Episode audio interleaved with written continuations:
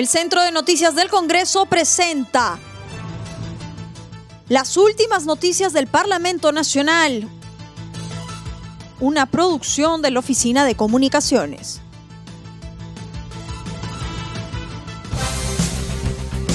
¿Cómo están amigos? Les saluda Rómulo Vargas. Hoy es martes 9 de marzo del 2021 y estas son las principales noticias del Congreso de la República.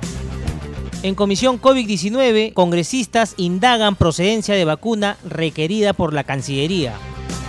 Los congresistas integrantes de la Comisión Especial de Seguimiento a Emergencia y Gestión de Riesgo de Desastres COVID-19 expresaron su preocupación por las dosis extras de vacunas contra el SARS-CoV-2 que se habrían solicitado desde la Cancillería fue durante la presentación de Jorge Jarama Albán, director de Ciencia y Tecnología de la Cancillería peruana, quien expuso sobre las circunstancias de la aplicación irregular de vacunas de Sinopharm que beneficiaron a personas ajenas al protocolo de estudio y la ética en el marco de la reglamentación de ensayos clínicos del Perú.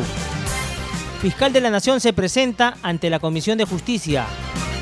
En conversación con CNC Radio, la congresista Marta Chávez, integrante de la Comisión de Justicia, calificó como positiva la presentación de la fiscal de la Nación Zoraida Ábalos, quien manifestó que el Ministerio Público continuará con las investigaciones contra los cuellos blancos sin perturbaciones. Ella ha aclarado varias cosas. Desde mi punto de vista, eh, ha sido bastante solvente, bastante eh, extensa en, clarificar las cosas. Nos ha dicho que eh, la investigación a los cuellos blancos va a seguir sin ninguna perturbación. Obviamente que este episodio de la, de la reunión de las dos fiscales que desde el inicio han tenido la investigación, primero solamente en el ámbito del Callao y luego ya con todo un equipo, ese es un episodio ciertamente negativo, pero que no va a implicar la ida de o la neutralización de ese proceso de investigación. Añadió que la fiscal de la Nación aseguró solo haberse reunido con el expresidente Martín Vizcarra mientras este ejercía el cargo de presidente de la República y solo para tratar temas de Estado. Sí, ella ha señalado que en ningún momento se ha reunido a solas con el señor Vizcarra, que no es cierto lo que señalaba la señora Karen Roca de que luego de una reunión del Consejo de Estado ella se ha quedado a solas reunida con el señor Vizcarra. Ella dice que puede probar que al terminar esa sesión del Consejo de Estado ella salió de inmediato y ha ofrecido presentar elementos fotográficos que, que la muestran y con además con la intervención de un medio de prensa a una hora definida, apenas unos minutos después que acabó la sesión, ya saliendo ella de Palacio de Gobierno acompañada de dos altos funcionarios que participaron también en la reunión del Consejo de Estado. Contraloría detecta supuestas irregularidades en el Ministerio de Salud y de Salud. En diálogo con CNC Radio, el congresista Axalón Montoya, integrante de la Comisión de Salud, comentó sobre la presentación del Contralor de la República, Nelson Chac. Este manifestó que se han detectado supuestas irregularidades en el accional del Ministerio de Salud y de Salud y que la Contraloría se ha comprometido a realizar controles de oficio a estos organismos cómo se ha comportado el MINSA y el salud. Hay muchas irregularidades en cuanto a los a los CAT, a los centros de, de, asistencia transitoria o los hospitales blancos como se le conoce, que muchos de ellos han sido inaugurados y nunca nunca han funcionado. Entonces ahí hay un detalle muy importante de la participación de la Contraloría, que ellos se han comprometido pues este a, a revisar los informes para el control posterior, una revisión de oficio que ellos lo han determinado, el Contralor Nelson Sachs se ha comprometido a ello. ¿Por qué? Porque hay irregularidades en cuanto a las, a las rentas o los alquileres de estos equipos que no funcionan y el Estado ha tenido que pagar. Por otro lado, también con los equipamientos que muchas veces no se adaptan a la realidad o que no han sido utilizados.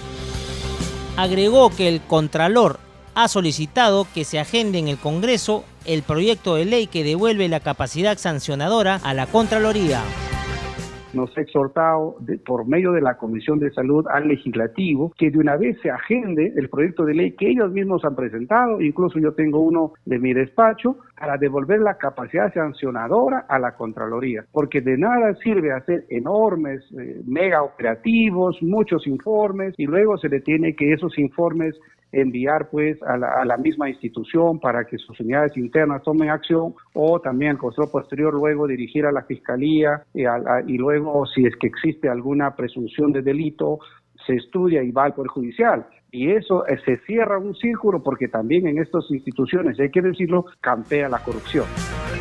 aprueban iniciativa para reemplazar a miembros titulares del Jurado Nacional de Elecciones.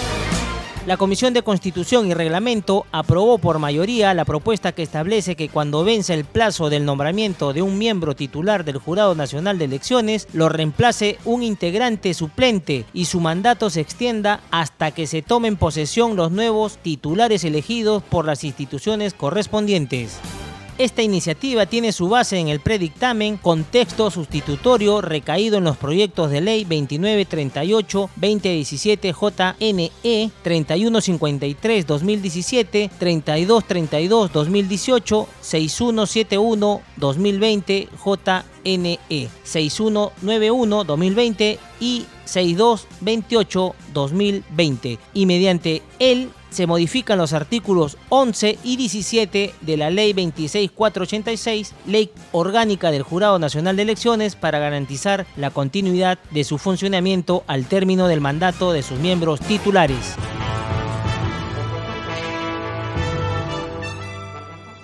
El Centro de Noticias del Congreso presentó las últimas noticias del Parlamento Nacional una producción de la Oficina de Comunicaciones.